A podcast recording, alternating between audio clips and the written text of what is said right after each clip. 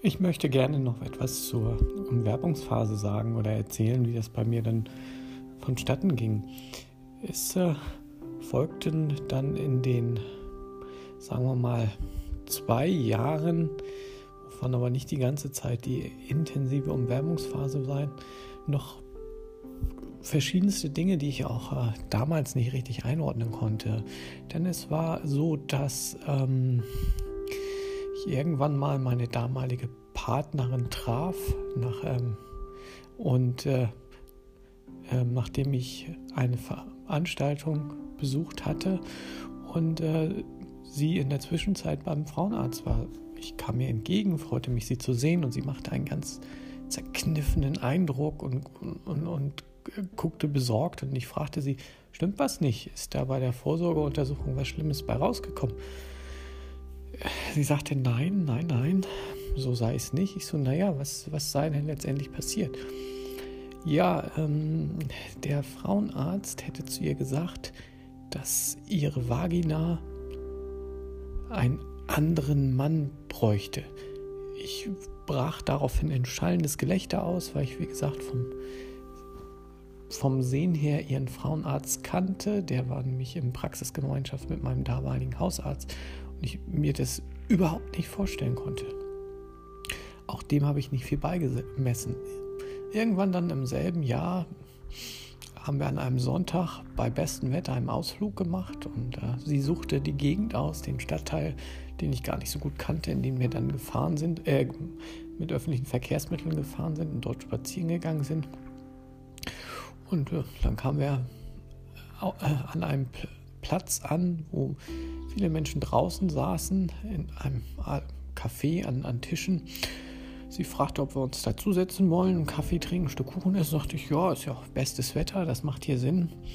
Das haben wir dann getan und irgendwann guckte ich mich an den anderen Tischen um. Da saßen überall Menschen, und zwar waren das Männer und Frauen, die trotz des guten äh, Wetters in schwarzen Lederklamotten gekleidet waren, aber nicht solche, die Biker, also Motorradfahrer selber tragen. Hm, fand ich seltsam, viel gedacht. Dabei habe ich mir nicht. Irgendwann benutze ich dann von diesem Café die Toilette und äh, man musste eine Treppe runtergehen. Das Ganze war aufgebaut wie eine Grotte mit Fackeln aus LED-Licht dann oder ähm, so Elektrofackeln. Das gab mir auch nichts zu denken. Später machte das Ganze dann wiederum einen Sinn. Hm, da kommen wir dann noch, dann noch drauf.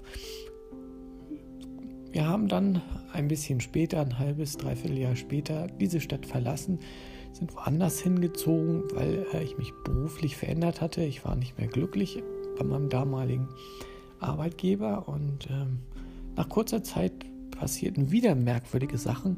Mein damaliger Chef stand äh, am Samstag, wenn ich dann einkaufen gehen wollte, ähm, vor unserer Tür. Und ich fragte ihn dann irgendwann, was machst du denn hier oder wie geht's dir und, und so weiter und so fort. Und das war auffällig. Er parkte sein großes Auto, da er vermögend war, war das ein VW Phaeton, ganz in der Nähe. Und es war auch schon immer schwer, dort ähm, einen Parkplatz zu, bekommen, es Einwohnerparken vorbehalten war. Trotzdem schaffte er es irgendwie, begegnete mir immer. Ich habe das gar nicht einordnen können.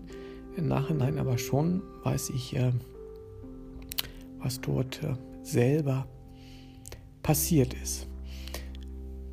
Meine damalige Partnerin pendelte zu der Zeit immer noch in die andere Stadt, nahm dort ihren Job, war aber war dort dann angeblich auch nicht mehr so ganz glücklich und kündigte dann und suchte sich vor Ort in der neuen Stadt auch eine berufliche Tätigkeit. Und das ist die erste Zäsur der erste richtig harte Einschnitt in dem Ganzen gewesen, was ich auch so erst noch mal gar nicht verstanden hatte. Erst auch wieder im Nachhinein.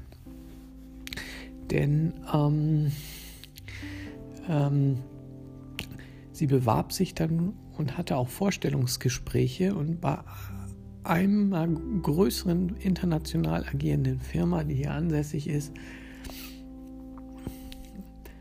wurde sie trotzdem zum äh, Vorstellungsgespräch noch eingeladen, obwohl ähm, das Bewerbungsverfahren eigentlich schon so gut wie abgeschlossen sei, aber der damalige Verkaufsleiter entschied dann, sie trotzdem einzuladen.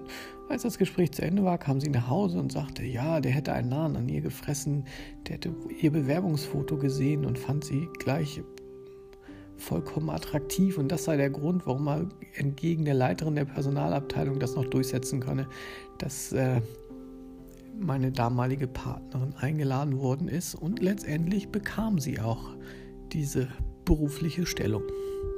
Ich habe mich gefreut, dachte, naja, jetzt arbeiten beide vor Ort, das entspannt das Ganze als Paar ja nach wie vor auch.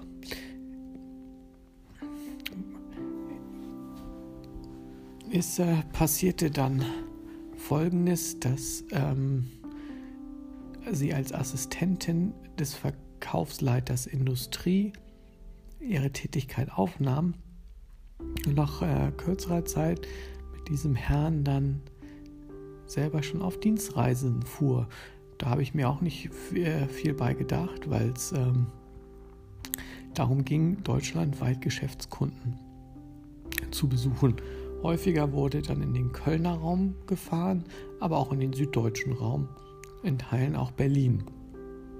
Das waren immer so die drei Standorte, ähm, die immer wieder angesteuert worden sind und es war für mich ganz plausibel, da ähm, ähm, da dort angeblich die Hauptkunden gesessen hätten und ähm, man die natürlich regelmäßig besuchen muss für neue G Geschäftsabschlüsse.